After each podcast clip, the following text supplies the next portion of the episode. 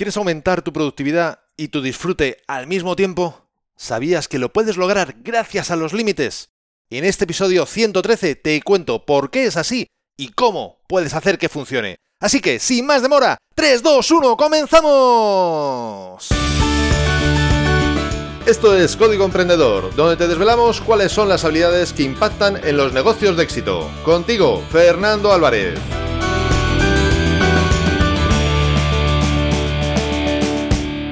Aquí estamos, un episodio más, una semana más, siempre desde la trinchera, desde donde los emprendedores producen resultados, desde donde tiene lugar la acción. Y como toda acción sucede en toda trinchera, sé que también está ocurriendo en la tuya. Y me encantaría que me comentaras a través de las redes sociales, en la plataforma donde estás escuchando este podcast, o incluso desde el link que te dejo en las notas de este episodio, tu opinión, tu experiencia respecto al tema de hoy. Y como siempre, en su tono humorístico e irónico, Groucho Mars nos deleita con su productiva sabiduría. Dice, el problema de no hacer nada es que nunca sabes cuándo has terminado. Se puede decir más alto, pero no más claro. De esta incisiva sabiduría, yo por lo menos puedo sacar al menos dos aprendizajes. Hay que poner límites a todo, tanto al trabajo como al descanso. Y segundo, el trabajo y el descanso son una pareja que malviven cuando están solos. El problema más habitual del trabajador moderno, y en especial del que trabaja desde casa, cosa que ahora pues está siendo bastante más habitual de lo, de lo que era hasta, hasta, bueno, pues hasta el momento de la pandemia, ya sea por cuenta propia, por cuenta ajena, da igual, es poner límites a la cantidad de tiempo que estás trabajando, a la cantidad de tiempo que pasas trabajando. Habitualmente tenemos una lista de tareas pendiente que perfectamente sería imposible realizarla toda, ni en dos ni en tres vidas. Pero ahí estamos nosotros, intentando dedicar una hora más, como si muchas veces eso fuese a cambiar algo. Y que conste que yo defiendo que siempre hay que ir un poquito más lejos, esforzarse más. Y sinceramente, no creo en las jornadas de 8 horas, ni en las de 12, ni en las de 6. Creo en lograr objetivos, en obtener resultados. Y esto a veces puede lograrse en 5 horas y otras en 12. Y también creo en la recompensa del esfuerzo con inteligencia. No se trata de trabajar más horas por trabajarlas, sino en sí está siendo productivo.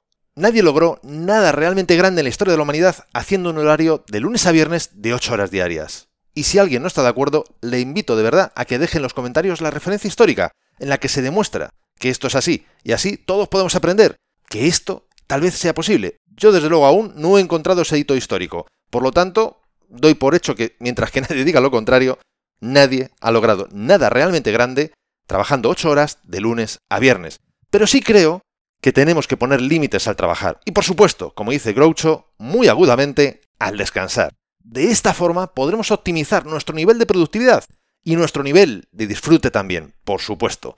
Para ello, considero que tenemos que tener un buen nivel de observación de cuál está siendo nuestro rendimiento y en base a ello decidir si continuamos o si hacemos una parada y de este modo poder mejorar nuestro nivel de competencia durante el tiempo que estamos trabajando.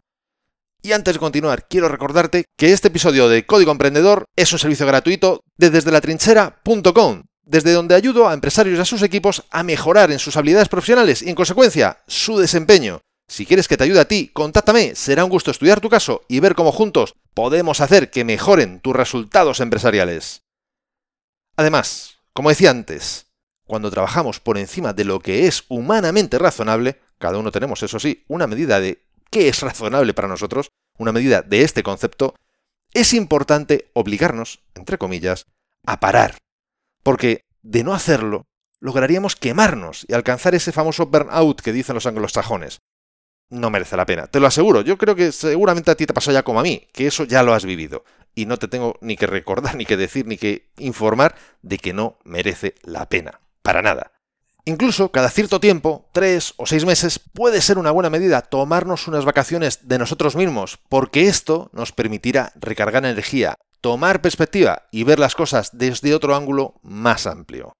Si no entienden muy bien qué es esto de tomarse unas vacaciones de uno mismo, entiendo que es porque no has escuchado aún el episodio anterior, el 112. Por lo tanto, te invito a que vayas a ese episodio y lo escuches. Se titula Cómo tomarte unas vacaciones de tus vacaciones y por qué las necesitas que viene siendo como tomarte unas vacaciones de ti mismo.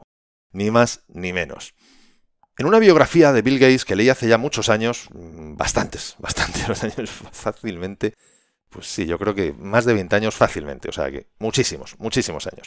Decía que siendo ya Microsoft una empresa importante, cuando aún estaba en esos años del gran crecimiento, antes del Windows 95, imagínate qué épocas, sus vacaciones consistían principalmente en parar 15 días y navegar en un barco. Y durante estas, leía libros de física y otras materias similares que nada tenían que ver con su actividad profesional. Por si no lo sabes, te diré que Bill, yo le llamo así, Bill, eh, Billy para los amigos, siempre ha tenido fama de dedicar una ingente cantidad de horas a trabajar. Incluso en alguna ocasión, contaba en esta biografía, cuando su empresa ya contaba con más de 100 empleados, ha sido encontrado, en este caso yo recuerdo que la anécdota era por su secretaria cuando iba a enseñar el despacho a no sé quién, había sido encontrado durmiendo sobre la moqueta del despacho. Ahí te lo dejo. Menudo, menudo esfuerzo trabajando para tener que terminar durmiendo en la moqueta del despacho. Eso en Europa sería más difícil. Yo creo que aquí, por lo menos en España, se estila bastante menos la moqueta y el suelo de madera y el suelo de baldosa pues es como más fresco, ¿no? Pero bueno, en fin.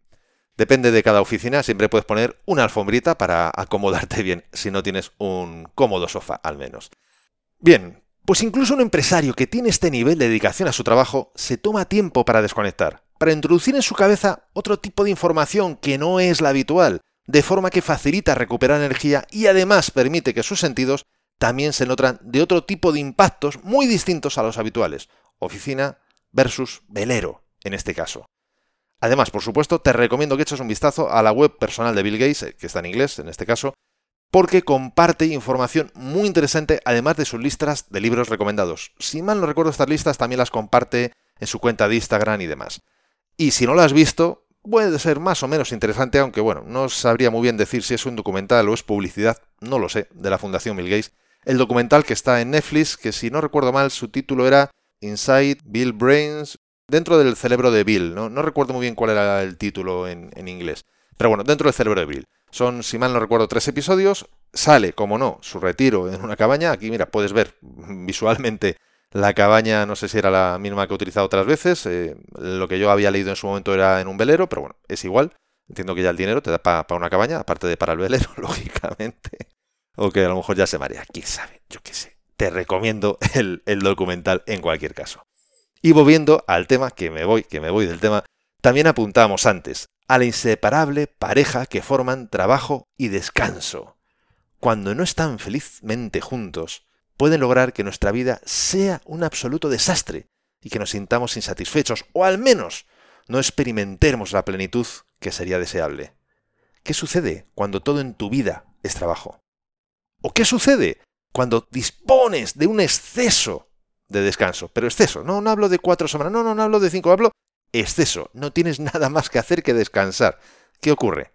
Sé que podrías pensar que el descanso nunca conoce el exceso, pero yo creo que sí. He oído a muchas personas decirme que cuando llevan ya tres semanas de vacaciones, y yo más de una vez me he encontrado entre ellas, comienzan a aburrirse, comienzan a pensar en qué pueden hacer a nivel de trabajo. También se podría afirmar que eso es porque son muy aburridos, por supuesto, no cabe, no cabe duda, ¿no? Con las cosas que se pueden hacer, como viajar, etcétera, ¿no? Fíjate tú que aburrirse.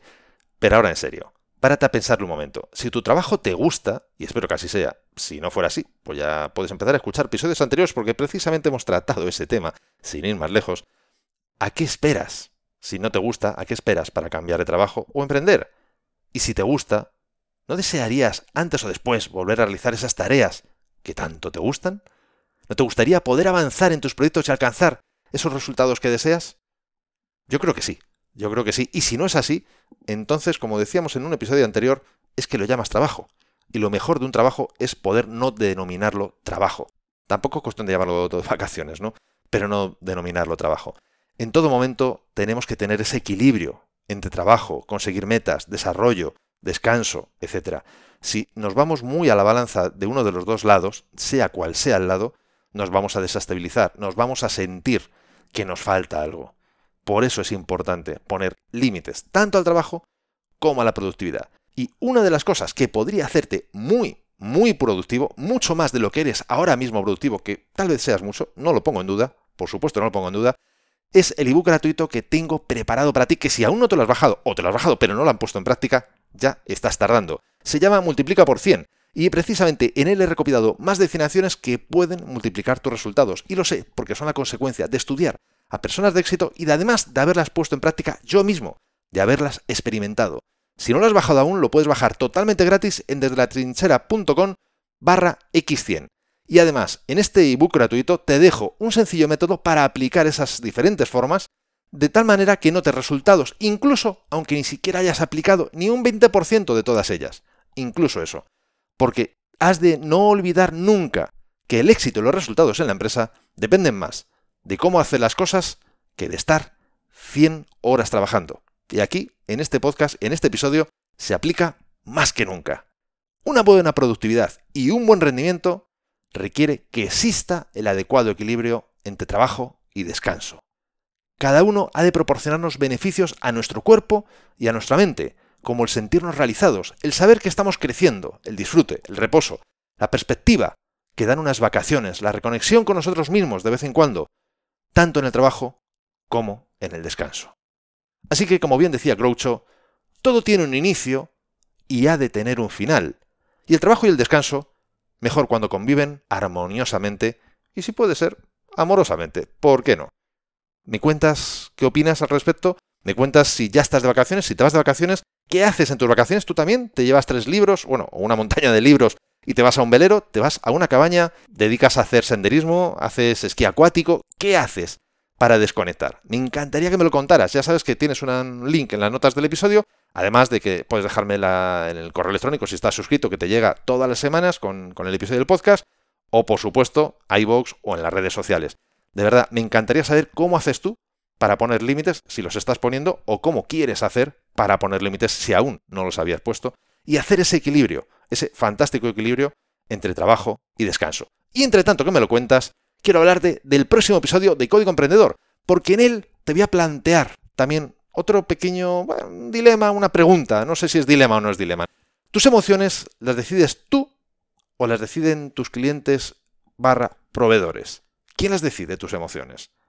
Tal vez estés pensando que por supuesto que las decides tú, pero en el próximo episodio te voy a mostrar cómo es posible que en más de una ocasión, si no en muchas, lamentablemente las estén decidiendo por ti. Espero que no, pero tal vez pudiera ser así.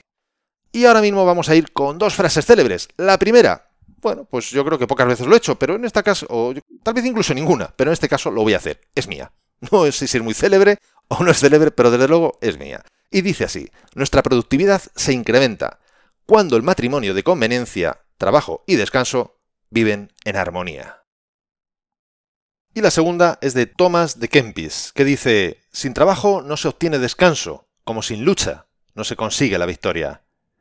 ¿Te ha gustado este episodio? Si es así, compártelo en tus redes sociales. Estarás ayudando a otras personas a liderar su propia vida. Y por supuesto, me estarás ayudando a llegar a más personas. Porque juntos podemos hacerlo. Juntos podemos lograr un cambio realmente grande. Juntos podemos marcar la diferencia. Y si quieres dejarme un comentario o una valoración en Apple Podcasts, iVoox o en cualquier otra plataforma desde la que me estás escuchando, te estaré de todo corazón muy agradecido. Bueno, es una forma de alimentarnos, los podcasters, con esas referencias, con esas puntuaciones o valoraciones no tanto por nuestro ego, sino porque esas valoraciones facilitan que luego el algoritmo de esa plataforma lo deje ver a muchas más personas, lo exponga a muchas más personas. Por eso yo te aseguro que te estaré eternamente agradecido. Y además es otra forma de hacerme saber que estás ahí y que quieres que siga aportándote valor.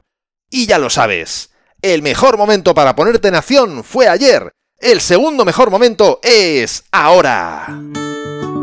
Y esto ha sido todo por hoy. Nos escuchamos en el próximo episodio, donde aprenderemos más sobre las habilidades que impactan en tu negocio. Y acuérdate de disfrutar, a no ser que tengas otros planes. ¡Hasta pronto!